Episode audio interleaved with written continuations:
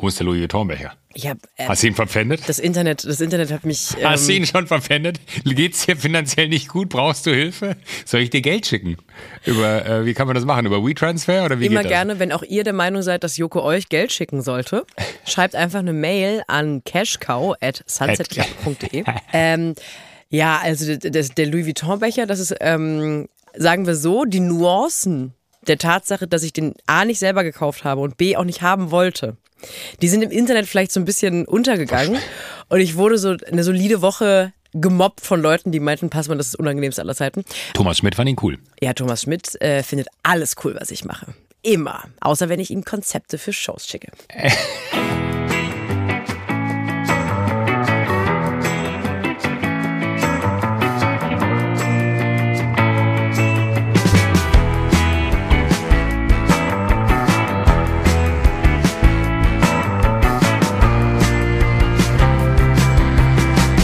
Ich habe übrigens gerade, bevor wir uns hier reingetroffen haben, ähm, habe ich an der Recherche für eine neue, ich glaube, es bahnt sich eine neue Rubrik an, mein Herz.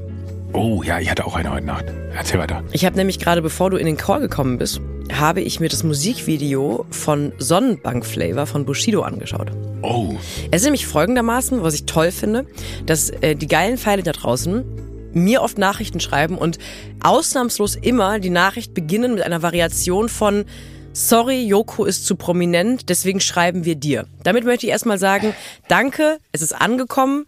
Joko ist in euren Augen nicht anschreibbar, weil zu prominent und deswegen schreibt ihr mir. Ey, ich komme nicht nach. Ich möchte mich an der Stelle bei den Menschen, die mir wahrscheinlich geschrieben haben und dich dann belästigen, möchte ich mich bei den Menschen erstmal entschuldigen. Das ist nicht der Punkt, Joko. da, dass ich so viele Nachrichten bekomme, dass ich dem gar nicht mehr Herr werden kann. Der das Punkt ist, Nicht. dass die glauben, mir jedes Mal reindrücken zu müssen.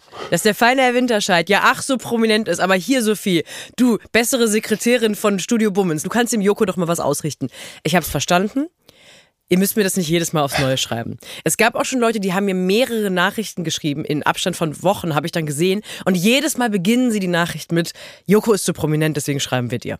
Ich habe es verstanden. Ihr könnt mir gerne schreiben, wenn ihr was von Joko wissen wollt. Und es hat sich so ein bisschen eingebürgert und das finde ich wirklich toll. Du hast ja mittlerweile so ein Archivwissen deutsches Fernsehen, auch was deine Person angeht. Und Leute wollen mittlerweile so Dinge wissen, die du mal gemacht hast und warum du die eigentlich gemacht hast und ob du mal Und erzählen dann fragen die könntest. dich, Ja, und das finde ich aber süß und cool. Und weil du glaube, dann auch ein bisschen aus meinem Oeuvre erfahren möchtest? Oder weil du dachtest, hä, das hat der gemacht? Das ist ja ein Höllenhund, das macht ihn ja noch cooler. Ja, das eh. Also ich merke, dass wenn ich zu viele Nachrichten bekomme, dass ich mich gar nicht mehr traue, dir in die Augen zu gucken, weil ich denke, es ist der coolste Sophie, hör Mann bitte aller Zeiten. sofort auf, hör bitte sofort auf. Ich, du weißt, wie ich Das sowas hast hasse. du, ich weiß. Nee, aber ich finde tatsächlich äh, gibt's damit manchmal Nachfragen zu Sachen, die du gemacht hast, die ich selber nicht kenne. Und dann dachte ich, naja, du bist doch, also Märchenonkel Joko Winterscheid, der hat doch nichts dagegen von früher zu erzählen. Deswegen würde ich dir vorschlagen, dass wir eine Rubrik machen. Ähm, wenn die Leute mich fragen nach Sachen, die ich nicht kenne von dir, weil ich äh, leider dann doch eine unausgebildete Sekretärin für dich bin. Vorzimmer Winterscheid. Ähm, Ach, Vorzimmer. können wir eine, was hast du verstanden? Hast du Fotze Winterscheid verstanden? Da hat's so was mit dir los. oh Gott. Ah, so möchte ich genannt Oh werden in der Gott, deutschen ey, es, Presse. ist- es ist, Fotze vielleicht müssen wir den, den Podcast wieder auf abends legen. Das ist mir auch zu früh, muss ich sagen. Das ist meine, meine Uhr, ist zwar meine Uhrzeit, aber es ist dann am Ende, merke ich manchmal so, komme ich geschwindigkeitsmäßig noch gar nicht mit, wie du da schon die Sachen abspulst und dann verstehst du das wie Fotze, das wollte ich nicht, Entschuldigung. Vielleicht habe ich es auch gesagt, wir werden es nie erfahren. Ich würde vorschlagen, dass Oh, wir du eine bist Rubrik gefährlich machen, drauf, ich mag, wie du drauf bist heute. in der ich dich nach äh, Sachen von früher fragen darf, wenn die Bitte. geilen Pfeile das ähm, sich wünschen. Und mal unironisch, ich werde mich gleich wieder weiter lustig machen über uns und dich und alles. Aber ich finde es wirklich spannend, ähm, wenn du manchmal so Sachen raushaust von wegen, ja genau, und dann habe ich ja 2002, habe ich ja mit Günther Netzer damals in der Kneipe gestanden und dann haben wir für einen Tag Charity-mäßig ähm, Pilzbier gebraut und so. Weiß jetzt nicht, ob das explizit passiert ist, aber Genau so war es, ja. genau so war es. Ähm, das ist die Frage, wie nennen wir die Rubrik? Geschichten von damals. Wow. Da merkt man wirklich, dass das kreative Hirn hinter all den Ideen, das bist wirklich du. Da bei Wer Ja. steht mir die Show, da überlegst du dir alle Spiele selber. Ja, nee, kann ich gar nicht, weil du immer noch nicht das Konzept verstanden hast, aber das erkläre ich dir gerne ein anderes Mal. Ähm, das wäre wirklich, das wäre so unfair, wie es nur sein kann. Da, da wäre ich sehr gerne ein Teil von. Da triffst du eine, einen wunden Punkt in meinem, in meinem Herzen, dass ich tatsächlich, äh, wie jeder andere, bis auf Folge 1 einfach nur Gast bin. Wie wär's, wenn wir es wirklich Vorzimmer Winterscheid nennen? Weil ich bin ja dein Vorzimmer, ich bin deine Vorzimmer Vorzimmerdame. Winterscheid. Ja, und Ja. dann möchte ich aber noch so ein Dring, Dring, Dring, Dring vorher haben und dann, ja, Vorzimmer Ah, Winterscheid. ja, ja, okay, super. Dann kannst du mal, äh, damit ich mich in diese Rolle reinfühlen kann, Joko. Also ich bin ja jetzt die Mhm. Sekretärin. ja. Ähm, aber eine moderne Sekretärin. Das heißt, dein Telefon macht nicht Dring, Dring, Nee, sondern ich werde nicht Telefon sexuell belästigt. Ach so, Ich, ich muss mich rein. Also ich darf bin man da lachen an der. Stelle? Nein, Entschuldigung. Doch, ich, äh, klar. Das ja, ist doch das gut, Gute, mit der Frau einen Podcast zu machen. Wenn da so Ja, dann darf man aber leicht sexistische Witze kommen, dann kann- kannst du auf mich du gucken und wenn ich nicke, dürfen Ja. wir lachen. Okay. Ähm, ich, ich möchte nur für dein Gefühl, was ich jetzt bei dir einstellen möchte, möchte Mhm. ich wissen, willst du so einen modernen Telefonton, die Nee. oder möchtest du so ein Dring, Dring? Und dann lässt es aber nochmal klingeln, weil äh, die Person, die rangeht, ist ja wichtig. Das heißt, man geht nicht sofort beim ersten Klingeln dran. Dring, Dring. Und dann denkst du dir so, oh, vielleicht noch einmal. Dring, Dring. Und dann steigert sich der Ton nach hinten raus, weil es wichtiger wird. Und dann gehst du genervt dran. Du kannst einen richtig guten Dring. Nee, wirklich. Warum Was ihr gerade nicht sehen könnt, und ich weiß nicht, ob es ein Snippet wird, ich zeige Sophie einen Mittelfinger. Das mache ich Finger. häufig. Ah, Finger. Pf- Hallo Tante. Ähm, Hallo Tante! äh, als du mir einen Schwitzkasten genommen hast. Hallo, Finger zeig ich dir. Ähm, viele wissen nicht, dass die einzige Sache, in der ich wirklich lustig bin, ist Teddy nachmachen. Ja, Teddy, ähm, du bist ein richtig guter Teddy-Imitator. Wir machen so ein Oldschool-Dring-Dring und ich hätte dann auch gerne so ein, dieses Comic, äh, da redet jemand am anderen Ende vom Telefon. Und dann Ah ja. sage ich, mhm, ja, weiß ich nicht, frage ich nach. Und dann kommt die Musik. Boah, das finde ich gut. Das ist so ein bisschen wie bei, war bei, bei Snoopy oder war das Charlie Brown? Hat er nicht auch mal telefoniert und dann war man am Ende. Ich glaube, dass wir ähm, zusammen ein Regisseurteam sein sollten, weil das, was wir hier gerade innerhalb von einer Minute auf die Beine gestellt haben, Ja, wer macht Kamera? habe ich Gänsehaut. Ja, äh, habt ihr da nicht Oh, jemand, ein jemanden? Kumpel von mir, Nief, der ist ein sehr guter Kameramann, den frage ich. Wir drei machen was. Okay, sehr gut. Ich bin jetzt in der Rolle drin. Okay, also ich bin gerade gekommen, habe einen Kaffee gemacht, ähm, muss noch die Mails für Joko beantworten. Nein, er möchte nicht in ihr Startup investieren. Liebe Grüße, passt man. Okay, mhm. bin in der Rolle. Dring, dring, dring, dring. Vorzimmer Winterscheid? Weiß ich auswendig jetzt nicht, aber würde ich nachfragen. Ah, ich glaube, das wird ein gut, das wird ein guter. Das wird, das wird Das richtig wird ein gut. guter. So, Machen wir mal irgendwann mal eine Special-Episode, dass du nur ans Telefon gehst. ein Herz für Kinder. Ein Wir, Herz für wir, wir, wir, nehmen den Podcast um in Vorzimmer Winterscheid. Ich merke wirklich, Staffel 7, wer steht mir die Show, tut dir nicht gut. Die Leute sollten Wir zu Staffel 8 geht jetzt los. die Leute sollten, sollten seltener sagen, äh, Tatortquoten, dann würdest du auch mal wieder mit, den, mit dem gemeinen Volk da Hey, unten. wir haben, der, der Tatort hat uns am Sonntag geschlagen. Ich bin grounded to earth so, bei 3%. ich habe eine Nachfrage bekommen von, einem, äh, von jemandem, der wissen möchte, was es damit auf sich hat, dass du im Musikvideo von Sonnenbank-Flavor von Bushido vorkommst. Und ich habe gerade eben noch danach, ich habe schnell versucht, auf dem Handy anzugucken. Aber ich habe es nicht gefunden. Ich habe nicht eine Szene gefunden, in der du vorkommst. Und jetzt frage ich mich, hat diese Person eine andere Ah. Version? Nee, warte mal. Ich glaube, äh, da muss ich kurz mein Recherchetool hier anschmeißen. Äh, Lyrics, Sonnenbank Flavor. Ich glaube, ich werde erwähnt im Text. Ich dachte, du sagst, ja, das das war sein? damals, äh, Bushido hat mich gefragt. Nee, wir, wir waren ja mal, eine, Bushido und ich waren eine Zeit lang down. Ehrlich. Ja, wir waren zuerst waren wir ganz krass verhasst. Also vielleicht, um, wenn die Geschichte jetzt nicht so von uns aufgelöst werden kann, wie die Frage, die gestellt wurde, erzähle ich gerne, dass wir äh, sehr, einen sehr, sehr schweren Start hatten, Bushido und ich. Warum? Weil er damals, glaube ich, in Linz irgendwem nach dem Konzert wurde zumindest äh, vermutet, die Autoreifen aufgeschlitzt hat. Ich krieg's nicht ganz zusammen. Ich will jetzt hier gar nicht wieder anfangen, äh, mir, mir Stress mit ihm zu organisieren. Aber ähm, da gab es irgendwie Stress nach einem Konzert und dann habe ich ihn, wenn man so will, ähm, als junger MTV-Moderator, der es nicht besser wusste, vorverurteilt. Also bevor es irgendwie eine Rechtsprechung gab, habe ich schon gesagt, so, ja, das macht man nicht, das ist asozial, das ist scheiße und keine Ahnung. Äh, immer diese Berliner Rapper, da kam ich gerade aus dem gut betuchten Hamburg und habe hab mich sicher gefühlt äh, bei MTV und habe dann da über Bushido hergezogen, ohne ihn zu kennen, ohne mit ihm darüber gesprochen zu haben und ohne zu wissen, was genau vorgefallen ist, habe ich ihn quasi ganz klassisch vorverurteilt. Und dann war er eine Woche später bei uns im Studio. Und äh, ich sag mal so, So. der kam dann, der kam dann hinten auf dem Gang auf mich zu und hat gesagt so, ah, du bist also dieser Joko, der hier neu ist. Und dann hat er mir relativ äh, unverständlich äh, klar gemacht, dass das, was ich da getan habe, eine absolute No-Go-Situation ist, weil er meinte, ey, nichts von dem, was da stand, ist bewiesen. Du verurteilst mich, das geht gar nicht. Was bist du für, ich weiß es nicht, ob er Hundesohn gesagt hat, aber ich sage jetzt einfach mal, weil weil es passen würde. Ähm, was bist du für ein Hundesohn? Und dann hatten wir richtig Stress, weil er kam dann in die Sendung und er hat mich einfach komplett ignoriert und hat mich so richtig auflaufen lassen. Und das war damals ja live. Äh, und dann saß ich da und er hatte keine Chance, irgendwie mit diesem Typen das, weder das Eis zu brechen, noch hatte der Bock, irgendwie Promo mit mir zu machen. Alle Fragen, die ich gestellt habe, sind an ihm abgeperlt und hat mich so mehr oder minder ignoriert. Und das ist dann drei, vier, fünf Mal passiert in den nächsten, keine Ahnung, zwölf Monaten, weil der kam natürlich öfter und ich habe auch öfter moderiert. Und dann irgendwann, weiß ich gar nicht mehr genau, wie es dazu kam, ist das Eis gebrochen. Und dann hat er gesagt, weißt du was? Lassen Sie das alles vergessen. Das ist irgendwie anstrengend und Quatsch, was wir hier machen. Äh, tut mir leid, dass ich da so ein Arschloch war.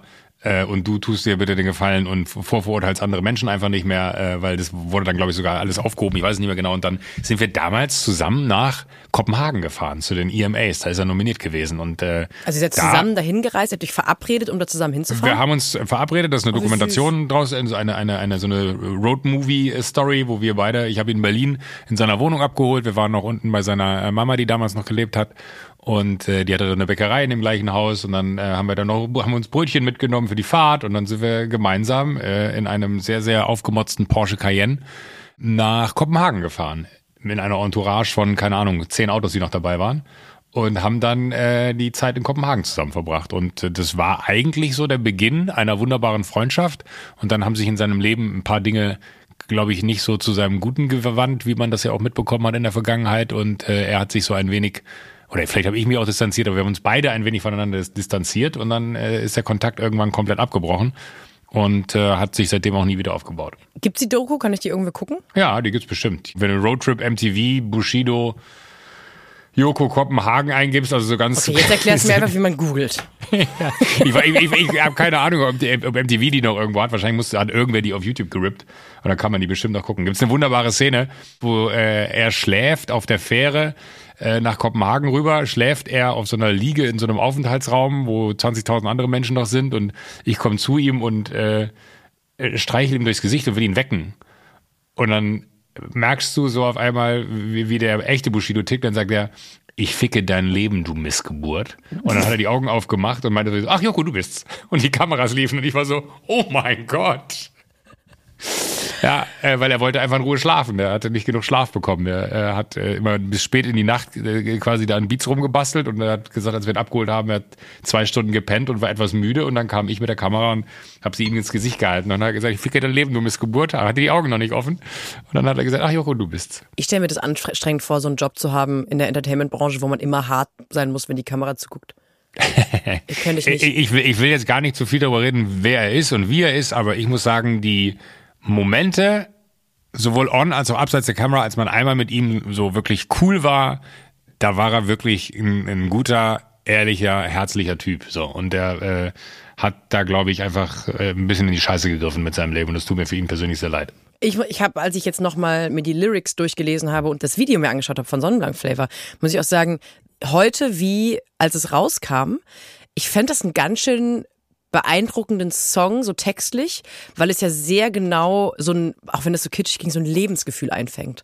Mhm. Und äh, ich finde, der, also Peter Fox hat sehr viel Lob bekommen in den Zehnerjahren für das, was Bushido zum Beispiel mit Sonnenbank Flavor auch gemacht hat. Will ich dazu sagen. Ich möchte aber, ich möchte jetzt keine alten Wunden aufreißen, beziehungsweise ich bin froh, wenn ihr so in sogenannten liebevollen, neutralen Waffenstillstand habt, Bushido und du.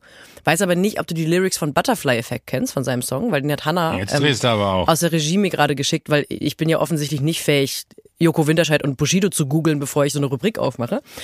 Ähm, meine Stadt hat keinen Platz für dich in deiner Promo-Phase und du siehst hingeschissen aus, so wie Jokos Haare. Lass deine Nutte ficken, mach dich auf Beschützer, Spinne 44 und wir ficken eure Mütter. Joko, was macht das mit dir? Hast du dir deswegen ich, die Haare geschnitten? Habe ich damals, ja. Habe ich damals schon, ich weiß glaube ich so, Klaas hat mir das glaube ich damals angetragen, meinst du, ey, hast du gehört? Ich glaube, Klaas kriegt auch sein Fett weg in dem Text. Irgendwo. Ja, aber Klaas meinte, hast du schon gehört, dass Bushido deine Haare gedisst hat? Und ich habe es wirklich für einfach einen Gag gehalten und dachte mir, ja gut, ich werde dann... Äh, also wenn, wenn, wenn das was ist, was Street ist, ne, dass, dass man andere Leute wegen der Haare wegdisst, da habe ich damals laut drüber gelacht, heute kann ich noch mehr drüber lachen. Ähm, ich sag mal so, ich habe noch Haare. ah, das ist so ein Männerflex, ne, ab einem gewissen Alter. So. Ja. Wie geht's dir denn überhaupt? Hallo, herzlich willkommen zu Hallo, Sunset herzlich Club. willkommen. Ich hatte so, ich war so stolz darauf, dass ich eine Idee hatte für eine neue Rubrik, dass ich die sofort weg. Ich bin auch vor Weihnachten frage ich die Leute so ab dem 18. Willst du dein Geschenk schon haben? Deswegen ich ähm, kann nicht so gut mit Sachen in der Hinterhand. Das hat man gar nicht gemerkt. Ich habe aber auch so viele Sachen heute, äh, dass ich gar nicht weiß, womit ich anfangen soll. Aber äh, mir geht's tatsächlich ganz gut. Danke. Ich ähm, bin, bin wieder zurück in, in meinem kleinen Studio hier zu Hause und äh, ge- genieße die Zeit. Habe heute einen vollen Terminkalender hier nach. Ich weiß nicht, ob du das alles wissen möchtest, wenn ich es alles Ja. treffe, aber ja. Ja. Ich äh, treffe mich heute noch mit der Physio, dann treffe ich meinen Steuerberater, dann äh, treffe ich vielleicht noch Carsten Maschmeyer zum Mittag und ansonsten äh, nichts Besonderes. Naja, aber die, seine Frau Veronika, die habe ich gestern noch auf der Berlinale gesehen. Ah, Das wie heißt- war es auf der Berlinale wahrscheinlich gesehen? Ja, ihn auch wahrscheinlich auch. Der ist doch bestimmt auch da. Nee, also ich, da war ich, ich glaube, wir waren nicht, ich glaube, Carsten Maschmeyer und ich sind nicht auf denselben Partys. Aber wenn sie da ist, ist er doch bestimmt auch da. Ja, da habe ich nicht genau hingeschaut. Weiß ich nicht genau. Aber wo warst du auf der Berlinale überall? Weil ich dachte ja, ja, ich habe die ganze Zeit überlegt, ob ich so einen, so einen Post absetze, weil mich das so, also das ist so schön, wenn man nicht in Berlin lebt. Ne? Dann ist man so weit weg von alledem und kann sich das auf so einer ganz neutralen Ebene anschauen. Und ich bin wirklich jemand, sollen sie alle machen. Ja, Aber da gibt's so ein Fest, ne? Äh, ein Fest äh, während der Berlinale, da, da wirklich, das, das, das zieht die, die Leute an, äh, wo ich wirklich mir die Frage stelle, was gehen die alle dahin? Du meinst wahrscheinlich die Place-to-Be-Party von der Bild-Zeitung. Ja, to be or not to be, that's not the question. Ja, das ist wirklich, ich habe da Bilder von gesehen, dachte mir so, oh mein Gott, da steht irgendwie so ein, neben der Bar im Borchertz ist es in eine Bühne aufgebaut, da steht ein Saxophonspieler und ein Keyboardplayer äh, und dann hast du da wirklich die, die versammelte, nee, ich will jetzt gar nicht so wertend werden, die, die versammelte ähm, äh, Unprominenz dieses Landes äh, und die feiern sich äh, dafür, dass das da, warst du da? Nein.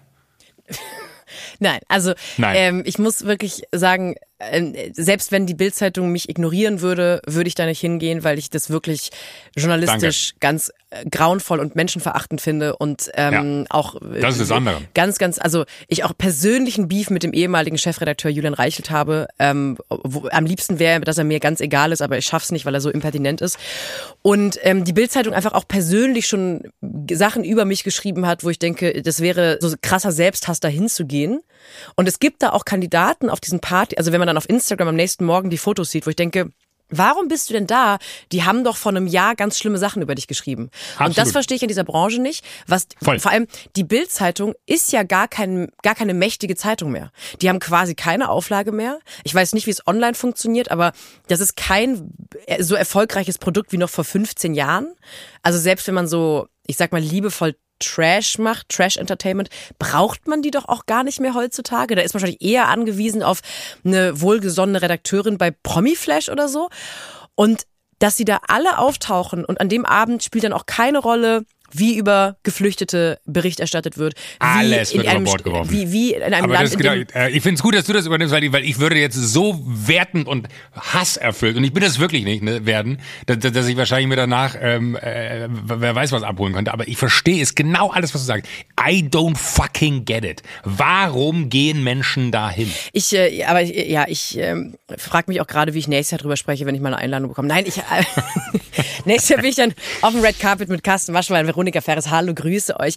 Nee, ich verstehe das wirklich nicht. Ähm, das ist jetzt auch sehr, also die Veranstaltung ist jetzt keine, die, glaube ich, deutschlandweit bekannt ist, aber es ist vielleicht auch keine ganz unwichtige Information, dass doch die beliebteste oder eine der beliebtesten Partys bei der Berlinale halt bis heute von der Bildzeitung ausgerichtet wird. Und bis heute sind sich viele Leute, die ich auch nicht als, du meintest gerade so nicht Prominenz, da sind auch viele Leute, wo ich denke, warum hast du es jetzt nötig, kostenlos zu saufen bei, beim Springer Verlag? Also es gibt Leute, wo ich sage, ja, okay, du willst in diese Trash-TV-Richtung, vielleicht brauchst du ein Red Carpet mit der Assoziation. Aber da sind Leute, wo ich denke, nee, so, also dann, dann aber auch nicht wieder in drei Monaten irgendwelche Sharepics auf Instagram mit also gegen Recht so wichtig Zeichen zu setzen, wenn du buchstäblich im Maschinenraum des rechtskonservativen äh, 100%, Lüg ja. Lügenpresse-Scheiß äh, Champagner säufst. Ich verstehe es wirklich nicht. Aber so funktioniert diese ganze scheiß Branche dann am Ende, ja, genau in dem Metier, dass du weißt, dass da am Ende für, für ein Glas Sekt, äh, wahrscheinlich war es nur, äh, alle Werte über Bord geworfen werden, weil man dann halt mal ganz kurz zum, ich weiß nicht, ich glaube, da verstehen auch die wenigsten, mit wie viel Bösem sie da irgendwie liebäugeln und wie sehr sie sich gemein machen mit dem, wofür diese Zeitung steht. Und ich kann da absolut, da kriegst kotzen, wenn ich sehe, wer da alles postet, dass sie da gewesen sind und auch noch teilen, dass sie da gewesen sind. Also das eine wäre ja hinzugehen und zu sagen, hoffentlich kriegt's keiner mit, ne? Aber mhm. wenn du dann äh, irgendwelche Fernseh, Frühstücksfernsehmoderatoren siehst, wie sie im Hintergrund auf dem Bild so, Woo! Machen, wo du denkst, ah ja, klar, mhm, okay, gut, vielen Dank, Kollege. Äh, kein Verständnis für, wirklich. Da, äh, oh, kann mich richtig drüber aufregen. Ich habe wirklich ernsthaft überlegt, weil das, das, was ich eigentlich sagen wollte, ist, wenn du äh, in München bist, siehst du das aus so einer Distanz und denkst dir so, ey, es gibt diese Berlinale, wo es wirklich um die Filme geht und das ist äh, wirklich ein, äh, man, die haben sich auch ein bisschen in die Nesseln gesetzt äh, kurz davor, äh, aber ein, ein renommiertes und sehr, sehr gut geführtes äh, Filmfest.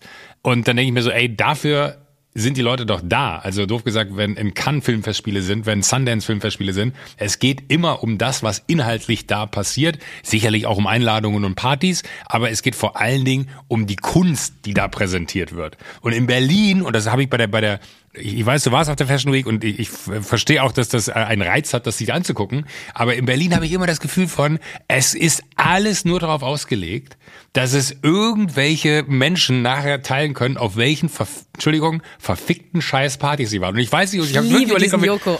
Nein, aber ich, ich, ich habe wirklich darüber nachgedacht, ob wir überhaupt darüber reden, weil ich dachte mir so, ey, ich werde so verbittert und alt wirken, ne? Aber ich habe wirklich kein Gefühl mehr dafür, warum Leute das so feiern. Ich sehe kaum was zu den Filmen, die da laufen, aber ich sehe alle, die auf irgendeiner Armani-Party waren, die auf irgendeiner Bulgari-Party waren, die auf irgendeiner keine Ahnung was Party waren, wo ich mir denke so, what the fuck? Wo, wo, sind die Filme? Warum zahlt keiner von euch auch nur einen einzigen Film? Das ist keine Partywoche, ja, das ist nicht irgendwie Ballermann und man äh, säuft sich mit den Kumpels weg, sondern da kommen aus der ganzen Welt die renommiertesten Regisseurinnen und Regisseure, Schauspielerinnen und Schauspieler, kommen nach Berlin und präsentieren das, wofür sie sich hart den Arsch aufgerissen haben, wahrscheinlich viel zu wenig Geld bekommen haben, weil es denen wirklich um Kunst geht, um, um äh, sag mal, bedeutungsvolles Kino äh, oder Filme, wenn sie noch nie, ein paar von denen schaffen es ja nicht mal regulären Kinobetrieb, so. Und dann denke ich mir so, ey, und alles, was ich sehe zu dieser Veranstaltung, sind die ganzen üblichen Verdächtigen,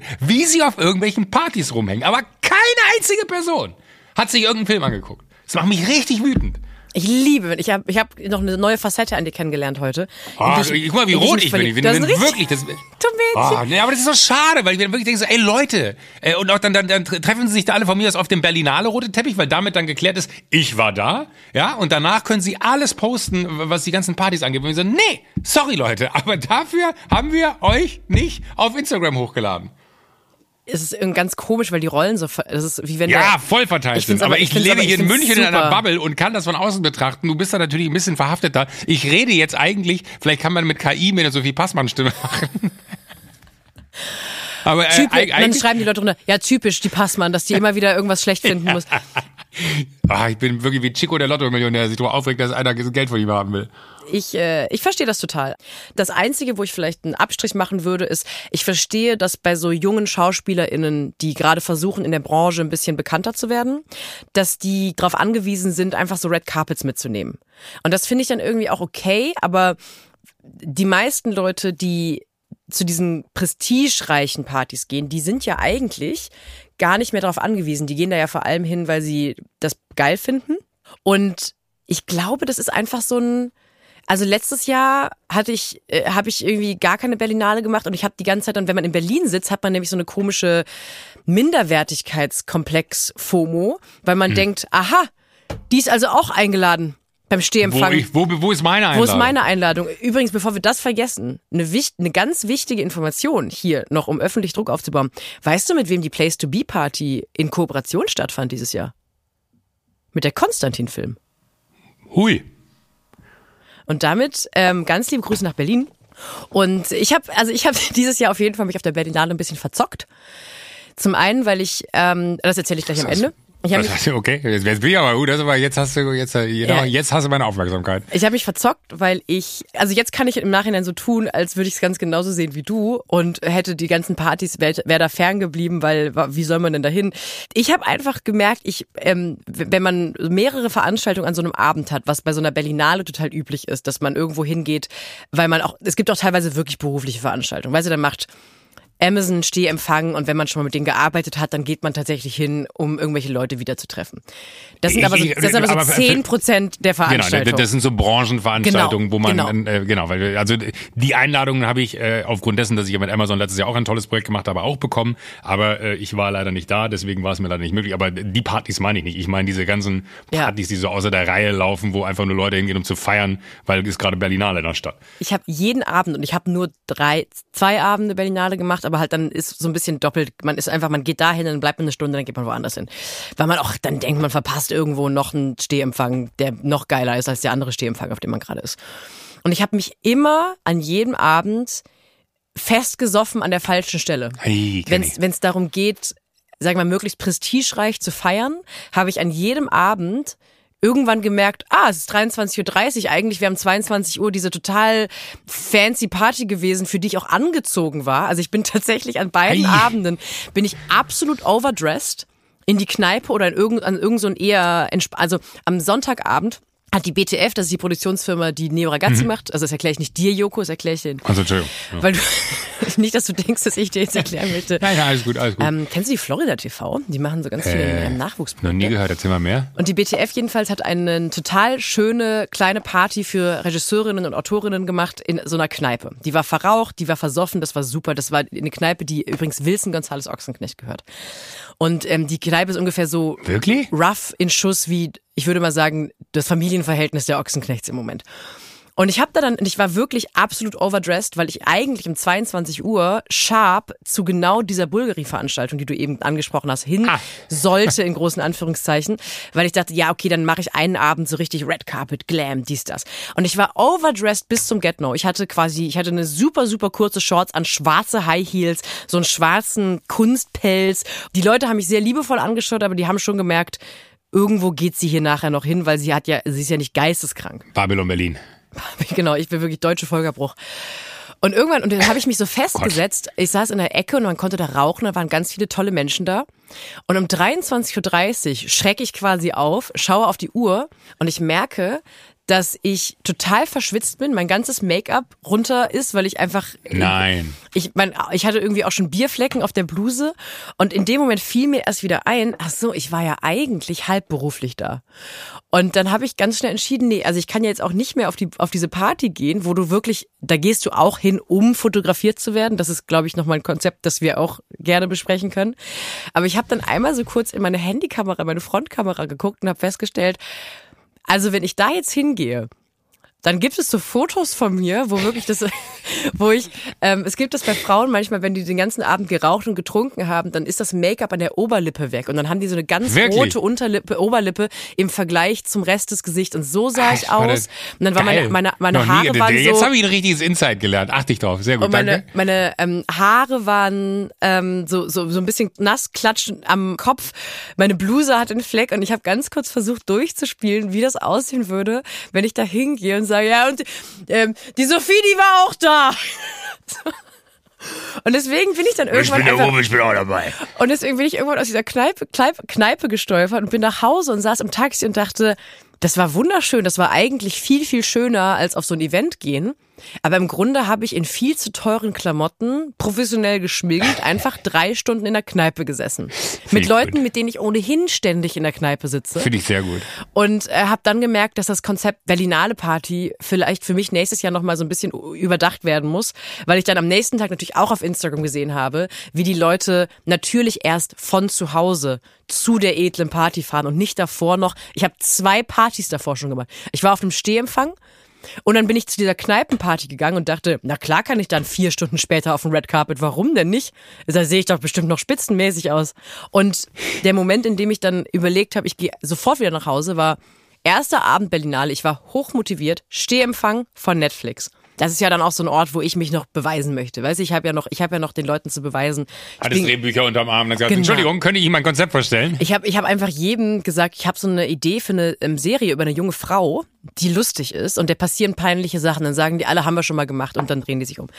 Ich war also hochmotiviert, ich hatte, ähm, ich hatte bergeweise Drehbücher und Konzepte unterm Arm und habe gesagt, ich, äh, haben Sie schon mal drüber nachgedacht, eine Serie, die in Deutschland spielt und so, wie wär's mal was, was nicht, was in den 30ern in Deutschland spielt und so.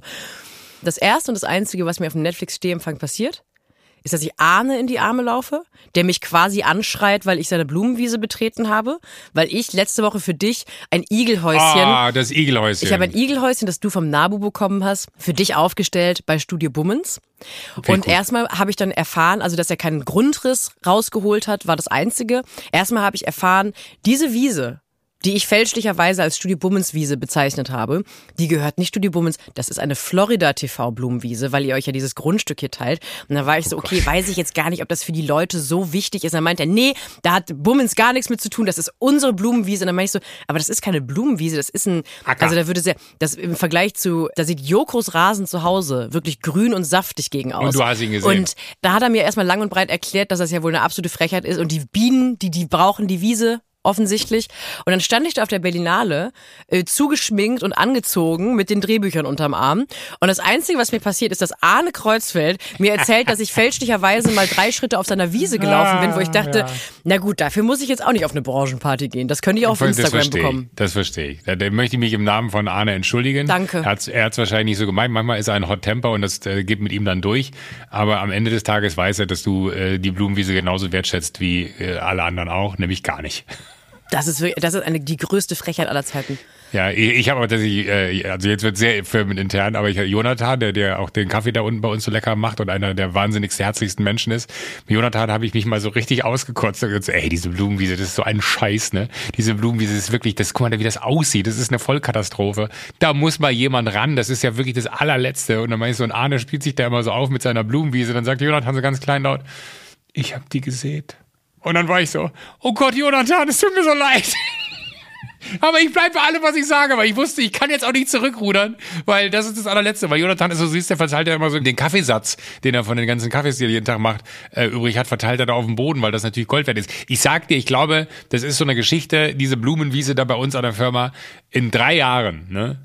Werden wir beide in die Röhre gucken und Jonathan und Arne werden geliebt dafür, weil die natürlich erstmal sich einwachsen muss, dann müssen sich die Samen wieder selber verteilen. Das ist ja ein quasi sich überlassenes Stück, Stück äh, Natur, was wir da haben. Äh, Und wir werden diejenigen sein, die sich drei Jahre über die lustig gemacht haben und dann rollen sie alles von hinten auf. Dann kommt der Hockeystick und die werden performen wie sonst noch was.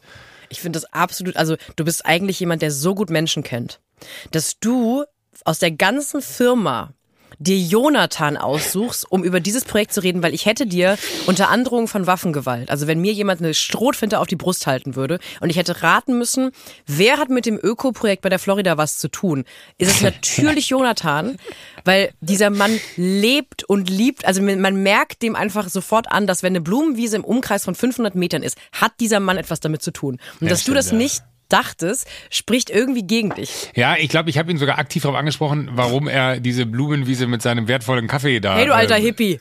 be be beträufelt und äh, was er sich davon verspricht, ob der wirklich glaubt, dass dieses äh, Drecksloch da vorne noch was wird. Und dann, es war wirklich so ein richtiger Rant. Aber ich, mit, mit, ich finde das, das Tolle an Jonathan ist, man hat so eine Verlässlichkeit bei ihm. Man weiß, das ist so ein bisschen, ne, der ist halt Wirt in dem Moment und äh, das bleibt alles bei ihm. Das ist so, so eine therapeutische Stunde.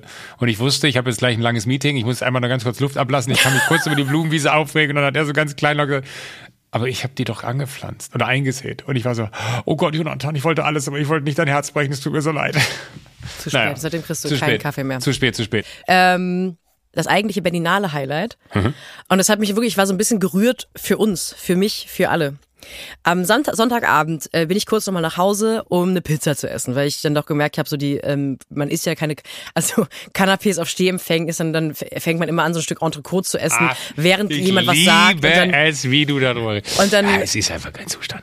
Nee, aber so hast du schon mal auf einem Stehempfang. Ich fange da einfach an, Sekt zu saufen aus Nervosität. Es und dann geht kommt, sich nie aus. Und dann kommt irgendjemand und sagt, wollen Sie vielleicht einen kleinen, wollen Sie eine Gazpacho? Und dann sage ich so, nee, ich hätte gerne einen Döner, aber den werde ich jetzt auch nicht essen, während der Chef von Oh, wär- Endemol aber hier rumsteht und mir sagt, lass uns das doch mal machen. Lass uns doch mal selber ein Berlinale Empfang, ein Sunset Club. Ne? Aber weil weil ich finde auch, das muss man wirklich, ich, ich weiß 100%, was du sagen willst. Man will sich ja nicht darüber beschweren, dass es da was zu trinken umsonst gibt und was zu essen umsonst gibt bei den Empfängen von großen äh, Studios und, und äh, Sendern und Streamern. Aber es ist eigentlich ein Unding, dass du mehr trinken kannst, als du essen kannst.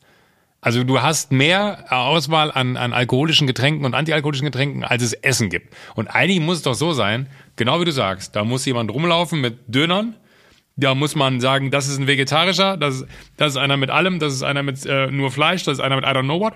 Und dann sagt man, und das essen Sie jetzt bitte, Getränke gibt's in einer halben Stunde. Weil das ist so, so ein, man, man, man, man läuft sehenden Augens ins Verderben aus dem einfachen Grund, weil man weiß, das wird sich nicht ausgehen hier. Ich werde mehr trinken, als ich esse und danach nimmt der Abend seinen Lauf. Morgen früh um sechs stehe ich am Berg ein und komme nicht rein. Ja, das ist mir auch passiert. Ja. Klassik. Es gibt zwei zwei ganz große Probleme bei solchen Stehempfängen. Zum einen, alle sind hungrig und betrunken. Keiner traut sich zu essen, weil dann diese peinliche Stille entstehen würde, wenn jemand gerade was in den Mund nimmt und dann sagt jemand was und dann will man was dazu sagen, dann macht man diese mm, mm, mm, sehr unangenehm. Äh, außerdem, und das ist mir auf der auf der Medienboard Party aufgefallen, es gibt und das ist leider auch genauso unangenehm. Es gibt so ein Typus also auf so Kreativpartys gibt es immer so eine Handvoll verrückte Nudeln, die zwar auf so einer Branchenparty sind, aber die vor sich hertragen, hey, nur weil das eine Branchenparty ist, heißt es das nicht, dass wir hier keinen Spaß haben können. Und dann fangen die so an, demonstrativ viel zu früh und viel zu ausgelassen zu tanzen. Und das ist immer, das ist kein, die tanzen nicht wirklich, weil sie tanzen wollen, sondern die tanzen, weil sie zeigen wollen, ja, wir und meine Kollegen aus dem Autorinnenraum hier aus Prenzlauer Berg, wir haben wirklich geile Laune. Und nur weil ihr hier die ganze Zeit rumsteht und einen Sekt nach dem nächsten trinkt, heißt das nicht, dass wir nicht feiern gehen können. Und dann stehen da so völlig, völlig deplatziert, so vier bis fünf Leute, auf so einer Tanzfläche, die aber eigentlich noch Stehempfangfläche ist und tanzen so, so komisch, so halb exaltiert und alle anderen auf diesem Stehempfang schauen die an und sagen, es geht gerade nicht um euch. Es geht nicht um eure geile Laune und eure geile Zeit, die ihr auf der Berlinale habt. Und dann tanzen, dann schauen die sich auch immer wieder so um und machen manchmal so mit Schul zucken die so mit den Schultern, wenn jemand sie anschaut und sagen, hey, ja, sorry, wir haben einfach eine geile Zeit. Natürlich tanzen wir. Und der einzige, für den es mich freut, ist der DJ, weil der meistens natürlich einen sehr traurigen Job hat, auf so einem, auf so einem Stehempfang zu DJen. Also das würde ich wirklich gerne mir wünschen, dass bei der Berlinale Leute aufhören, so ab um 20.30 Uhr so demonstrativ fröhlich ausgelassen zu tanzen. Niemand nimmt euch das ab. Das wollte ich aber eigentlich gar nicht erzählen. Ich weiß gar nicht, warum ich mich wieder aufgeregt habe. Ja, hast du ich wollte doch eigentlich sagen, ich bin Sonntag eine Pizza essen gegangen nach Ja. Hause noch schnell, weil ich natürlich nichts gegessen habe. Und äh, die anderen Leute, die bei mir so zu Hause wohnen, haben sich dann bereit gemacht, um Wer steht mir die Show anzugucken. Und ich habe so schlechte Laune bekommen. Ich habe wirklich schlechte Laune Oh. bekommen, weil ich gemerkt habe, Sagst du jetzt das, was ich denke, was du sagen wirst? ich, ne, jein, ich habe gesagt, das nervt mich. Dann meinten die anderen, was ist denn los? Und dann äh, willst du nicht weg? Und dann meinte ich, ja, ich, mich nervt es, dass ihr jetzt diese Gemütlichkeit habt. Und ihr Oh. guckt dann der Wäsche mich Show, und dann bestellt ihr was zu essen und dann wird ein Pringle gegessen und dann ratet ihr mitten. Das nervt mich richtig doll. Und dann habe ich die tatsächlich gebeten, das erst Montag mit mir zu gucken. Und ich habe tatsächlich die Amazon Prime Party ausgelassen, bei der ich tatsächlich auch Termine hätte. Ich hätte eigentlich tatsächlich, ich hätte äh, L-O-V-E. ich hätte zwei, drei Hände schütteln müssen sollen für meine sogenannte Karriere. Und ich habe gesagt, ich pack's nicht, Leute. Ich pack sie, weil ich Montag um 20, also nicht um 20.15 Uhr, sondern um 19 Uhr irgendwas, weil auf Join, ähm, habe ich dann mit dem Rest der Familie, habe ich Wer mir die Show nachgeguckt und ich habe auch nichts auf dem, ich habe nicht ins Instagram reingeguckt, weil ich nicht wissen wollte, wer gewinnt. Und das fand ich so viel schöner als Berlinale Stehempfang und hatte auch keine FOMO. Love it. Da möchte ich gar nicht viel zu sagen, außer das wirklich, dass- du das so erzählt hast, wie du gerade erzählt hast, freut mich sehr. Wirklich, das ist, ein- das ist ein Ritterschlag äh, für, für, für die Sendung und äh, für mich persönlich, dass du äh, einen Abend, der für dich wichtig gewesen wäre, sausen lässt, für, äh, für, für meine Sendung schauen. Ja, krass, gell? Äh, Ich habe sie, ähm, ich habe sie Samstag schon geschaut. Ich habe ja Join Plus, da kann ich Samstag vorschauen. Ich habe es nicht ausgehalten bis Sonntag. Weil du wissen willst, wie es ausgeht. Ich wollte wissen, wie es ausgeht. Ja, um nochmal bei Ritterschlag zu bleiben. Ich habe den Ritterschlag erlebt, dass ich in einer Frage vorkomme von Wer die Show im Quiz. Du nickst so, als hättest du keine Erinnerung an. Nee. Hab ich nicht. Ja, ich kam vor in einer Frage und es wurde äh, in irgendeinem Schnellquiz äh, wurde Sarah Connor nach einem Buchtitel von mir gefragt. Ah, hab- stimmt. Habe ich, Äh, sofort, wo- wo sie- hab ich ja, sofort überlegt, ob Joko das gewusst hätte. Und ich habe Ja, auch sofort gemerkt, dass ich das super persönlich genommen hätte, wenn Klaas es nicht gewusst hätte oder so. Weil ich glaube, ich war für Buchpromo bei ihm in der Show. Ja. Was ist denn sonst bei dir diese Woche passiert, Mensch? Bei mir, ich habe, ich, ich, hätte- ich hätte gerne eine Rubrik. Oh, ja, ja, bitte. Ich mache jetzt hier nur gerade meine Notizen auf. Nicht, dass du denkst, ich äh, guck auf Nee, nee, nee, gar nicht. Aber ich hätte gerne eine Rubrik, weil manchmal träume ich richtig wirres Zeug. Und ich habe einen Traum gehabt, der ist so absurd, äh, den habe ich auch sogar schon mit, mit, mit, mit Klaas geteilt. weil ich wissen wollte, was er dazu sagt. Äh, weil ich hatte Klaas, ähm, Sonntag lief die Sendung, Montag gab's die Quote, dann habe ich, äh, ich schicke dann immer nach der Sendung morgens allen so eine kleine Einordnung der Quote, äh, ob es erfolgreich war, nicht erfolgreich war, was toll war, was nicht so gut war, bla bla bla.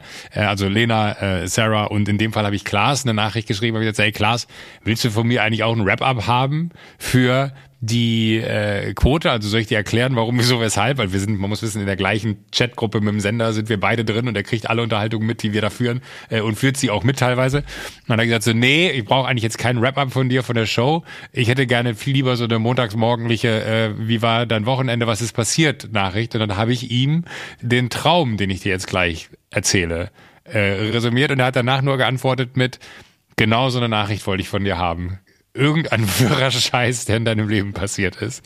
Und äh, ich weiß nicht, ob wir das an, an eine Traumdeutungsrubrik machen, weil es könnte ja öfter mal passieren, dass ich so wirre Träume habe. Also es passiert faktisch tatsächlich öfter. Äh, und ich könnte da nicht immer von erzählen, weil manchmal sind die auch so, dass man sich das vielleicht nicht traut, das zu erzählen. Aber äh, den würde ich gerne erzählen. Aber ich weiß nicht genau, wie lagern wir so eine Traumdeutungsnummer? Also ist das, wollen wir dann, dass die Leute sich melden oder kannst du Träume deuten?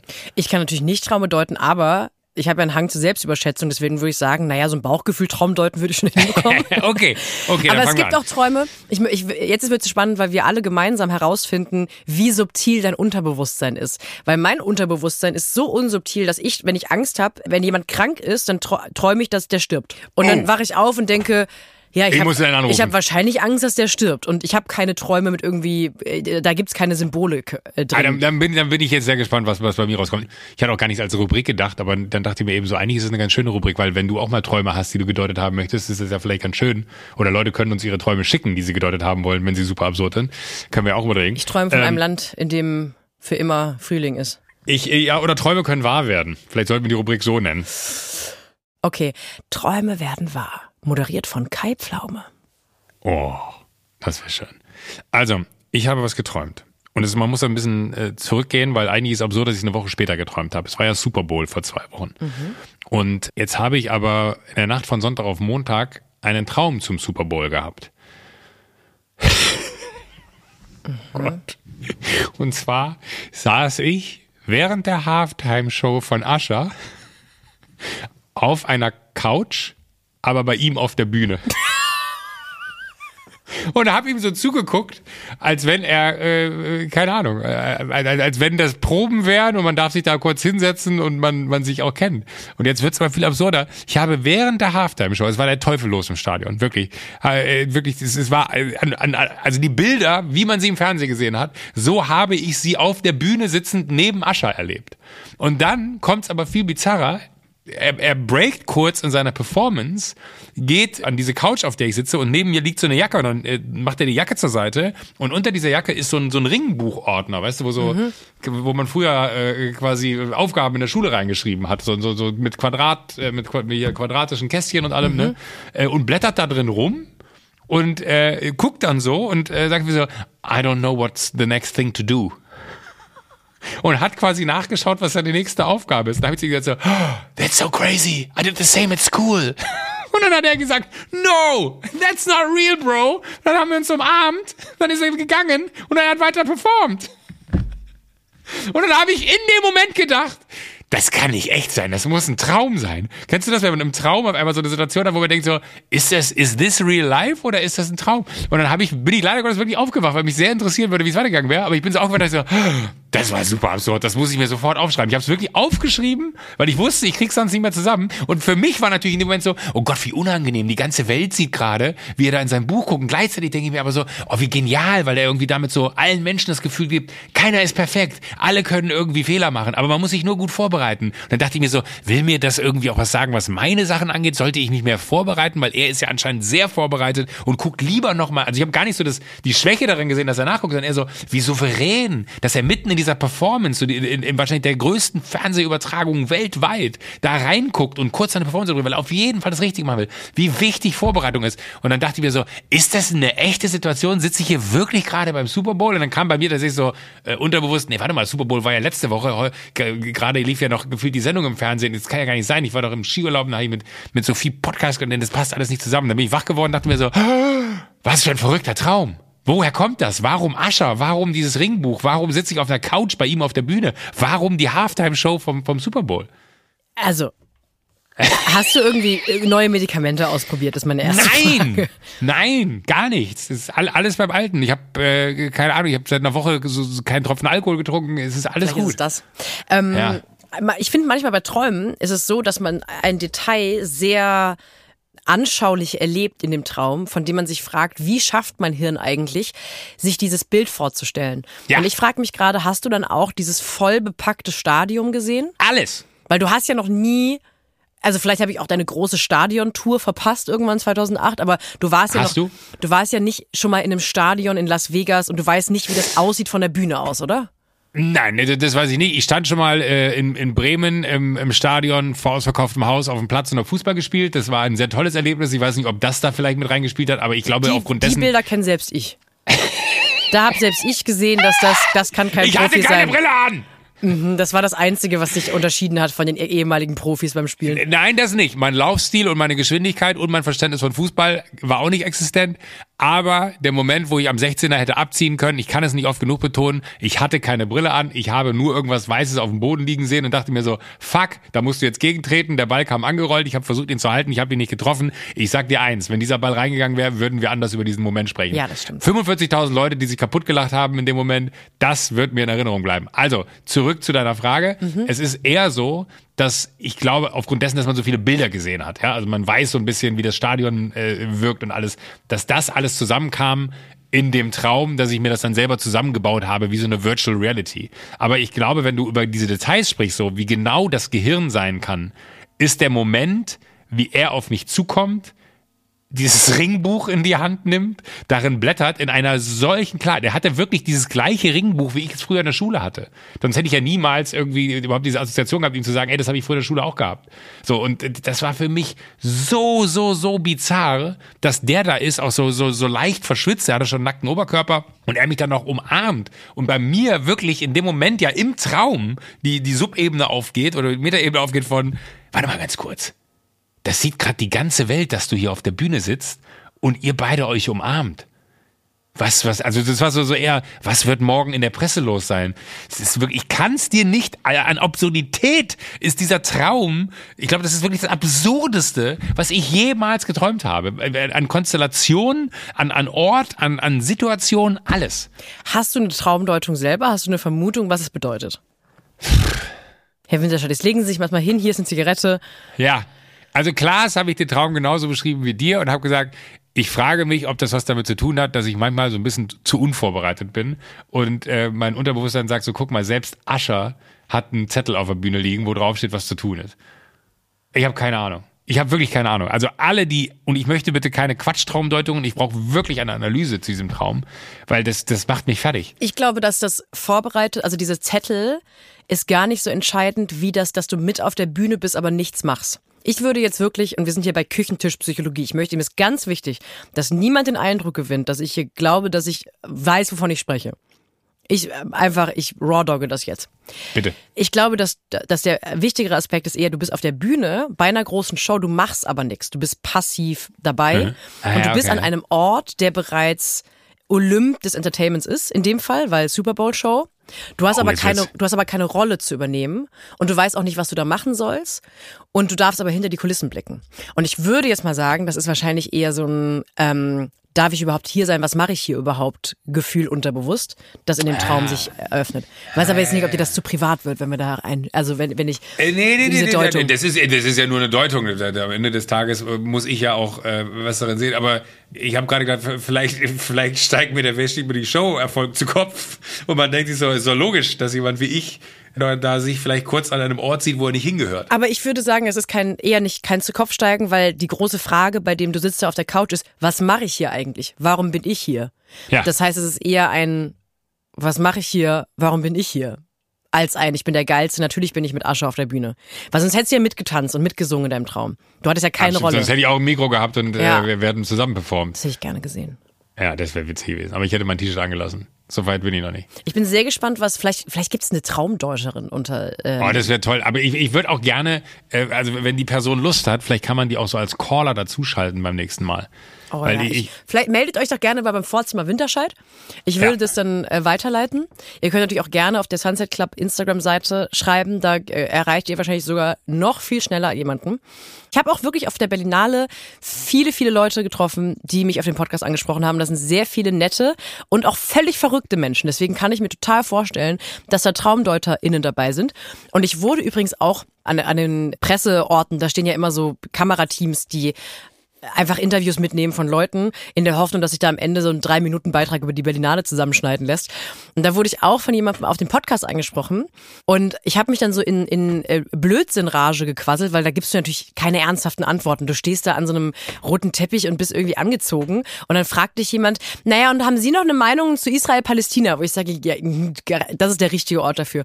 Und dann gibst du immer so Quatschantworten und die, die springen ja auch immer in den Fragen. Einmal geht's um Politik und willst du noch mal was zum Weltfrauentag sagen und wie ist eigentlich Joko Winterscheid so privat? Und dann wurde ich tatsächlich gefragt, ähm, ob du Starallüren hast. Und ich war so voll in so einem, ich war voll in so einem Bullshit. Ich gut, dass du eigentlich den Moment genutzt hast, um, äh, um was über mich auszupacken, was wahrscheinlich stimmt, und jetzt hier den Moment nutzt, um vorzubauen für den Fall, dass du es irgendwo siehst. Nee. Es war natürlich nur ein Witz. Nee, nee, ich hab, ich hab so, ich war voll in so einem Bullshit-Modus drin. Und ähm, dachte auch, komischerweise, die Interviewerin hat sich als Fan des Podcasts geoutet. Und dann dachte ich, sie ist ja eine von uns. Habe aber vergessen, dass sie mich interviewt. Und dann habe ich so angefangen, so ein Bit zu machen von wegen, ja, er ist natürlich schwierig, weiße Orchideen, Welpen. Und in dem Moment merke ich, fuck, das ist ein Witz, der sich überhaupt nicht transportiert. Wenn die diese Scheiße jetzt senden, dann bin ich diejenige, die über Joko Winterscheid erzählt hat, dass er irgendwie weiße Welpen Backstage braucht. Und habe in dem Moment das Einzige gemacht, was man machen kann, um zu verhindern, dass sowas gesendet wird. Ich habe sofort aufgehört zu reden und habe in die Kamera gestarrt, damit das Bild so weird wird, dass die selbst im Schnittraum mit schlechtem Gewissen das nicht mehr reinschneiden können, weil das so seltsam aussieht. Und ich habe einfach mitten in so Orchidee Pause in die Kamera gestarrt. Ich glaube, ich habe noch so leicht creepy den Kopf geschüttelt. Und dann habe ich und dann habe ich die Interviewerin angeschaut und meinte, kann ich eine andere Frage bekommen? Und sie war so, okay. Also vielleicht ist irgendwo im Archiv gibt es eine sehr seltsame, wo man wo es aussieht, als wäre ich auf Drogen oder so, weil ich dachte. Ich, ich erinnere mich aber auch an eine Situation, wo äh, das war hier beim, beim bayerischen, äh, beim Blauen Panther. Da war irgendein so Radiosender, der dann auch so Fragen gestellt hat, die das ist ja dann auch immer so schön, wenn man dann interviewt wird, nutzen die ja genau, wie du es gerade gesagt hast, eigentlich die Situation, dass man die Person vom Mikrofon hat und dann werden alle Fragen gestellt, die sie irgendwie verwenden können. Also am Anfang heißt, oh toll, Gratulation zum Preis und wie fühlt sich das an, bla bla bla. Ah, und übrigens, was ist denn das Letzte, was sie sich gekauft haben? Weißt du, wo du so weißt, ah, da kommt noch irgend so ein, Stück die nächsten Wochen, wo sie irgendwie so Prominente brauchen, was sie gekauft haben. Und dann habe ich der Person gesagt, ein Lamborghini Urus. Das ist dieser Lamborghini Jeep. Und sie so, ah, welche Farbe? Und ich dachte mir so, scheiße, die hat das total ernst genommen. Und dann dachte ich mir so, oh Gott, das kann ich ja jetzt auch nicht zurückrudern, weil es ist ja mein Auto und wie ich sage, ich habe mir als letztes ein Lamborghini Urus gekauft. Das ist totaler Quatsch, das hässlichste Auto der Welt und würde mir, also wirklich der, der, sinnloseste Scheiß, den ich mir niemals kaufen würde. Aber das ist dieser O-Ton bei denen da draußen. Aber ich habe mich nicht getraut zu sagen, das war natürlich nur ein Witz, bitte nehmen Sie es auf gar keinen Fall. Ich habe bis heute keine Ahnung, ob dieses Stück irgendwo äh, mal verwandt wurde. Aber es war mir ähnlich unangenehm wie dir, wo man dachte, jetzt mache ich einen guten Gag. Und man hat so gemerkt, die gegenüberliegende Seite hat den Gag gar nicht gecheckt. Und man dachte so, ah, fuck, aus der Nummer komme ich nicht mehr raus. Also mir war es vor allem so unangenehm, nicht, dass du mir das übel. Ich dachte so, hä, ich rede hier gerade über eine andere Person. Warum? Ach, alles gut, du kannst wirklich. Nee, aber der ich, ich finde, wir sollten so, es als Sport machen, ja. dass wir gegenseitig Scheiße über uns erzählen, wenn äh, wir irgendwie zueinander befragt werden. Klaas hat bei der, bei der Romy letztes Jahr in, in Österreich erzählt, dass ich einen tragischen Unfall hatte Stimmt, und deswegen nicht da sein konnte. Ne? Ich bin vom Bus überfahren worden und ich sehe das äh, irgendwie so drei Tage später. Ich bin so, hä? Was soll denn der Scheiß jetzt? Ja, Aber ist auch der klassische Gag, wenn die Leute fragen, wo ist Klaas? Äh, dann sage ich immer, uh, der hat einen ganz tragischen Autounfall. Und dann ist ich mir so, oh. ich so, nee, das war ein Witz. Ähm, und manchmal funktioniert der Witz, manchmal funktioniert er nicht. Manchmal sind die Leute echt pikiert, dass man so einen Witz macht. Aber Klaas sagt auch immer, ich hatte einen tragischen Autounfall. Okay, dann kann ich ja in Zukunft erzählen, dass du ja, weiße Orchideen im Backstage sehr, brauchst. Ja, genau. Und dass ich äh, sehr, sehr, sehr penibel bin, was Raumtemperatur angeht, fand ich auch wichtig. Und nicht zu viel Luftfeuchtigkeit. Ähm, du hast gerade eben von Virtual Reality in dem Traum gesprochen. Hm. Und dann ist mir so blitzlichtartig eine Erinnerung hochgekommen, die ich dir damals, als ich im Europapark war, gar nicht erzählt habe, weil es so viel gab zu erzählen. Ich war noch so ein überzuckertes Kind und war so, Joko, und dann sind wir zum Schminken und dann sind wir in die Wildwasserbahn und dann sind wir ins Kino. Mir ist gerade aufgefallen, dass es im Europapark eine Virtual Reality Bahn gibt. Da geht man so rein, da kriegt man diese Brillen auf und in dem Moment weißt du nicht mehr, wo du bist. Und du setzt dich irgendwann irgendwo rein ah. und dann kannst du so durch, durch so eine Achterbahn fahren. Also dann fährst du so eine fiktive, schwebende Bahn und es ruckelt auch so. Und ich war da ganz beeindruckt danach ähm, und habe dann meiner Schwester, mit der ich da war, erzählt, boah, das ist so krass, man, also dass man den Fahrtwind spürt und dass sich das, dass das so hoch und runter geht. Und ich habe wirklich wochenlang und sie hat immer so relativ unbegeistert reagiert, weil sie meinte, ja, ist schon cool. Also die Technologie ist halt noch ein bisschen irgendwie in den Kinderschuhen. Ich meinte, spinnst du? Ich habe das war, ich habe den Fahrtwind gespürt. Und dann haben wir da Wochen später nochmal drüber gesprochen. Und dann meinte ich so, Hanna, das war fast so, als wären wir in einer echten Achterbahn gewesen. Und Hannah schaut mich an und meinte, Sophie, hast du die ganzen Wochen gedacht, dass wir nicht in einer echten Achterbahn waren? Ich meine, naja, wir haben, das war doch Virtual Reality. Und dann sagte sie, Sophie, wir sind eine Achterbahn gefahren mit, mit Brillen auf. Und ich war, ich war so krass beeindruckt die ganzen Wochen, weil ich dachte, das fühlt sich wirklich so an, als Ernst. würden wir hoch und runter fahren. Und wie schaffen die denn das, dass die Temperatur sich ändert? Und warum, was machen die denn, dass sich das so anfühlt, als würde, das, ich bin als würde da was an meinem Gesicht vorbeirauschen? Und dann haben wir also, du hast die ganze Zeit gedacht, dass die einfach nur eine Brille dir aufsetzen und dann ruckeln die so an dem, an dem Ding und dann machen Wie gut bist du denn? Und ich war so richtig schockiert, weil ich dachte, ich war so zu Unrecht beeindruckt, weil ich dachte, boah, Virtual Reality ist ja viel krasser, als ich dachte. Und sie war so, boah, so viel dafür, dass du manchmal schlau bist, bist du auch manchmal wahnsinnig dumm. Nee, es war eine echte Achterbahn. War eine echte Achterbahn. Ja, und ich dachte. Aber gut, aber hätte ja auch sein können, wenn du die Brille aufhast, siehst du ja nicht mehr, was passiert. Ich glaube, ich habe das gedacht, weil ich habe mal ein Video gesehen von so einem Vater, der sein kleines Kind in so einen Wäschekorb gesetzt hat oh. und den Fernseher angemacht hat. Und oh, da hat er so, ein, da hat er so, ein, so eine, da war so ein Video von jemandem, der in der ersten Reihe so eine Achterbahn fährt. Und dann hat er einfach das Kind davor gesetzt und hat die, hat so mit dem geruckelt mit dem Wäschekorb und die geneigt, damit das so sich anfühlt für das Kind, als oh, würde es ein guter Vater. Und ich glaube ehrlich gesagt, das habe ich gedacht, dass sie das mit uns machen. Das, aber du wusstest, dass du nicht in einem Wäschekorb sitzt. Ehrlich gesagt sollten, nicht. Vielleicht sollten wir noch einen Sunset Club, ich habe schon wieder eine Geschäftsidee, äh, Sunset Club äh, Vergnügungspark machen. Das, das, ich, das ist eine machbare Idee. Lass uns mal die Mitgliedsausweise überspringen. Ja, und wir machen einfach einen Vergnügungspark. Ja. Aber, aber, aber, aber ich, ich möchte noch einmal ganz kurz, äh, weil wir, wir, wir nähern uns wahrscheinlich langsam dem Ende zeitlich, äh, noch mal ganz kurz darauf eingehen dass die, die diese T-Shirts, ich weiß nicht, ob du es mitbekommen hast. Stimmt. Ja, unsere Igel, äh, wir müssen eigentlich so, so, so, so, ein, so ein kurzes Eagle-Recap noch machen. Wir, wir haben ja T-Shirts gedruckt mit äh, The Eagles, mit dir und mir und mit einem Igel und mir. Die kann man kaufen im, äh, im Shop, da hauen wir was in die Show Notes. Und äh, die Erlöse davon gehen an den Nabu äh, zugunsten der Igel, die ich ja supporte, weil ich bin ja Igel-Botschafter und du bist Igel-Botschafterin, Botschafter. Ist das richtig? Igel-Botschafterin, Botschafter, Botschafterin. Botschafter, Botschafterin, so rum, genau. Und äh, wir haben T-Shirts dazu gemacht und ich wollte einfach mal Danke sagen an all die Menschen, die, die sich da schon eingedeckt haben, weil das tatsächlich ähm, eine gute Summe sein wird, die da zusammenkommt für den Nabu. Das freut mich sehr. Ich habe auch, ähm, habe mich wirklich gefreut, dass so viele Leute das kaufen und ich freue mich auch darauf, irgendwann mal jemanden zu sehen, der dieses T-Shirt anhat. Äh, weil ich und, hab, und das, ich das wird ein krasser Moment. Ich vor allen Dingen muss mir auch noch welche bestellen, weil ich habe mir noch keine bestellt. Ich habe dir eins mitgenommen. Du, ah, du hast noch eins, aber ja. ich muss mir, Andi, muss, Andi müssen wir beide da auch noch einmal bestellen. Das stimmt. So einfach for, for, for the correctness. Aber äh, natürlich wollte ich damit nur sagen, die T-Shirts sind immer noch käuflich erwerblich und man kann immer noch was Gutes tun. Ich weiß nicht mehr, wie lange die. Nicht mehr die lange tatsächlich. Wir haben so eine, ich glaube, wir haben zehn Tage so einen Drop ah. Und äh, die T-Shirts werden auch erst ähm, versandt, nachdem der Drop vorbei ist. Das ist nachhaltiger und ähm, einfach smarter, weil man dann nicht im Zweifel T-Shirts druckt, die nicht genommen werden. Genau. Und Überproduktion ist ja wirklich eine der, der, der schlechtesten Facetten von Kapitalismus. Schocker, Hot Take von Sophie.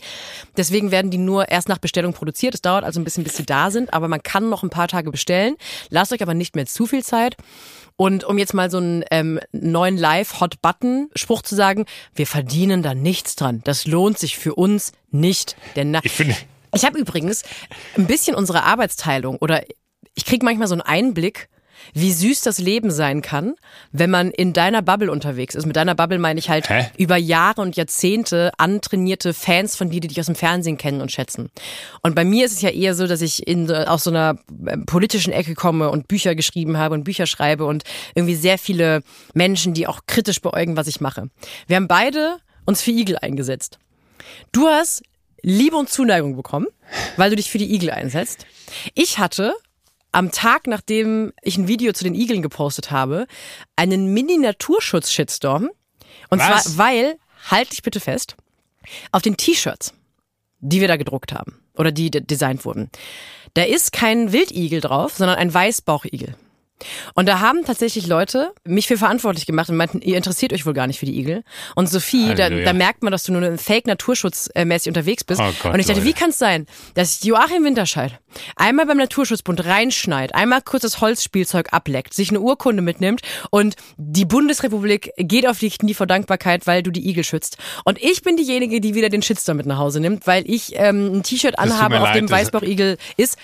Ist aber nicht so schlimm, weil ich auf der auf einer Party letzte Woche erzählt bekommen habe von einer sehr betrunkenen, sehr lieben Frau, die im Prenzlauer Berg wohnt, dass sie mittlerweile durch den Mauerpark läuft und kleine Laubhäufchen bastelt. Oh. Und zwar deinetwegen. Und das deswegen nehme ich jeden Weißbauchigel PR-Shitstorm in Kauf dafür, dass die Igelchen kleine Zuhause haben in Prenzlauer Berg.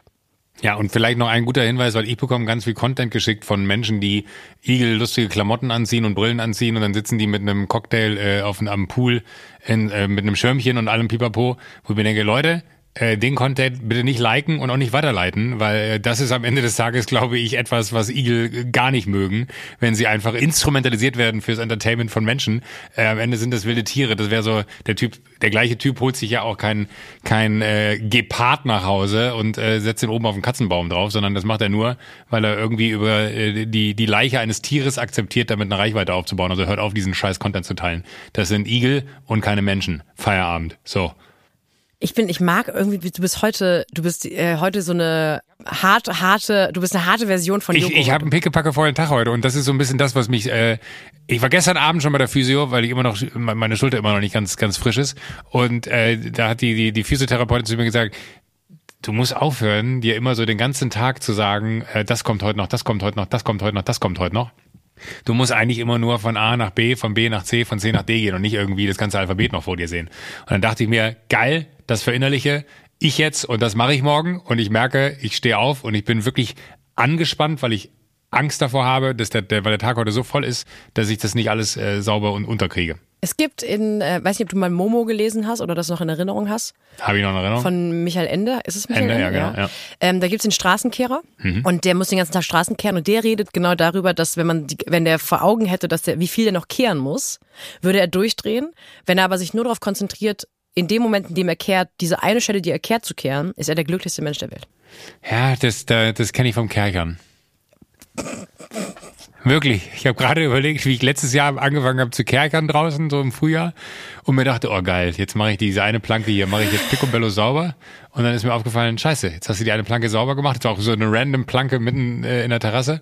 Und dann dachte ich mir, jetzt musst du alle Planken machen. Und das hat sage und schreibe fünf Stunden am Ende gedauert, weil ich sehr genau bin, was das angeht. Wenn ich dann sehe, ah, da hast du es ein bisschen sauberer gemacht als da, dann muss ich da zurückgehen und die Stelle sauber machen. Also da bin ich sehr penibel, sah dann auch aus wie neu. Aber äh, da dachte ich mir dann irgendwann auch so, warum hast du das angefangen und habe immer nur auf die, auf die Terrasse geguckt und dachte mir so, Halleluja, du wirst hier nie fertig, weil du immer wieder siehst, dass du an manchen Stellen sauberer gemacht hast als andere, dann hast du den Dreck da wieder drüber geschossen und da habe ich mir auch dann irgendwann gesagt, es macht jetzt gar keinen Sinn, sich die ganze Zeit Gedanken darum zu machen, wann du hier fertig bist. Du musst jetzt einfach Stück für Stück sorgfältig da drüber gehen und dann bin ich in so einen Zen-Modus gekommen. Und am nächsten Tag hatte ich Muskelkater, weil diese Vibration vom, vom Hochdruckreiniger ist wie so eine Powerplate. Das ist eigentlich ist, äh, müsste Kercher noch Fitnessprodukte rausbringen, weil es ist absurd, was das glaube ich für ein für ein Core-Training ist oder so, so generell für ein Training, weil du in die tiefste Muskulatur vordringst, natürlich die ganze Zeit angespannt bist, weil da so viel Power hinter ist. Es war richtig, richtig hartes Training. Vielleicht sollte ich Kerchern draußen, vielleicht ist das gut für meine Schulter. Ich äh, würde sagen, wenn wir im Sommer irgendwann das Sofa zu dir transportieren, dann Ja. würde ich gern danach mal so eine halbe Stunde kerchern, weil ich äh, habe noch nie gekerchert, aber ich glaube, ich habe das Gefühl, ich habe ein natürliches Kerchertalent. Ey, gerne. Also ich habe verschiedene Kercher-Produkte hier. Mhm. Ähm, ich habe auch äh, äh, noch so so so Saug- und Blasgeräte, die äh, ich habe hier ich hab so, so ein Egal. Äh, die, die, die, die ich äh, teilweise dann die, die ich teilweise dann äh, auch einsetze vorm Haus, wo man dann quasi das Laub mit einsammeln kann sogar. Das bläst man nicht einfach weg, sondern man sammelt es dann ein und dann kann man das äh, so, so gut wieder ausschütten. Aber äh, ich kann dir eine Menge zeigen. Ich habe auch noch so einen Nasssauger, habe ich sogar auch noch von, von Kercher. Ähm, Du willst super mir sagen, dass wir monatelang über Nasssauger geredet haben und du hast mir nie Nee, erzählt, ich dass habe du ich hab so einen Nasssauger hast? Industrienassauger. Ich habe so einen Industrienassauger für, für Böden. Ach so, okay, ja, ja. Dann kann ich jetzt noch zum Schluss, ich bin- erstaunt, dass wir heute das Thema Nasssauger geschafft haben, irgendwie ein- einigermaßen thematisch einzubinden. Du erinnerst dich doch an die Odyssee, wir alle erinnern uns an die, Ja. Odyssee. Sophie will sich einen Nasssauger kaufen und hat sich dann doch keinen Nasssauger gekauft, weil sie sich verkauft hat. Richtig. Der, ich habe ja den Nasssauger haben wollen wegen meiner Couch. Weil der, und jetzt hast du dir einfach eine neue Couch gekauft. Nein, natürlich nicht. Ich hatte ähm, Freunde da, die auf meiner Couch saßen und die haben die gleiche, den gleichen Typus Couch. Und dann schaut sie so da drauf und sie hat irgendwas da drauf gekrümelt. Und dann meinte sie, oh scheiße, sorry, ich hoffe, du musst jetzt nicht extra meinetwegen die Bezüge waschen. Und ich schaue sie an und sie schaut mich an und ich sage, äh, Bezüge wasch? Waschen? Wa- Waschen? Sagte sie, ja, ja, ach, ich mache das so einmal im Monat, ich nehme die ab und dann schmeiße ich in die Waschmaschine. Und das ist irgendwie ein bisschen lästig, die zu trocknen, aber ist ja eigentlich ganz cool. Und dann meinte ich so, kann man hm, die Bezüge abmachen? Und dann sagte sie, hey, ja klar, aber das ganze Konzept von der Couch ist so, dass man neue Bezüge kaufen kann, wenn man eine neue Farbe haben will. Und ich war Ja. ähm, ähm, again? Was? Wie? Und dann sagte sie, hast du diese Couch noch nie, hast du noch nie die Bezüge gewaschen? Und in dem Moment, wo ich, als sie merkt, dass ich noch nie die Bezüge gewaschen habe, merke ich ihr so an, wie sie so ein bisschen mit dem Po nach vorne rutscht, weil sie merkt, sie findet ja, das Konzept auf der Couch zu sitzen ist auch ein bisschen ekliger als davor. Ich habe also monatelang einen Nasssauger recherchiert, weil ich nicht wusste, dass man bei dieser Couch die Bezüge abmachen kann, um die bei 60 Grad in die Waschmaschine zu schmeißen. Und das werde ich am Wochenende Und hast, machen. hast du schon gemacht? Nee, werde ich am Wochenende machen. Aber das fand ich aufregend. Das wollte ich dir noch erzählen. Was hältst du davon bei der, bei der nächsten Berlinale? Wenn da mal eine Party mit Kercher gesponsert, nicht Bulgari, nicht Armani, sondern einfach mal Kercher macht eine Party. Ja. Kercher Und, ex und dann machen wir alles. Florida dann- TV. Und, und die Party für. Kann die Florida nicht mit Kercher zusammen eine Berlinale Party machen? Bitte. Ich wünsche mir Aber so weißt du, was selten wir dann Sachen machen? von Weißt du, was wir dann machen? Die Party findet in der ganzen Stadt statt und endlich wird's mal sauber gemacht. Wir starten am Cotti. Das ist doch ein tolles Konzept. Wir schlagen Ja. mal Schmidti vor, da soll er mal sich an die Planung machen, da hat er bestimmt Lust gut. drauf. Finde ich sehr gut. Machen wir genauso. Sophie, Joko. in Anbetracht dessen, dass mein Tag noch äh, Pickepacke. voll ist, Pickepacke voll. pickepacke voll ist, äh, würde ich dich gerne virtuell umarmen. Ja. Ich würde gerne echt umarmt werden, aber ist okay. Ich küsse dich. Erhol dich dich. gut. Wir sprechen uns nächste Woche. Ich äh, würde dir ein bisschen Schlaf empfehlen jetzt. Okay, danke.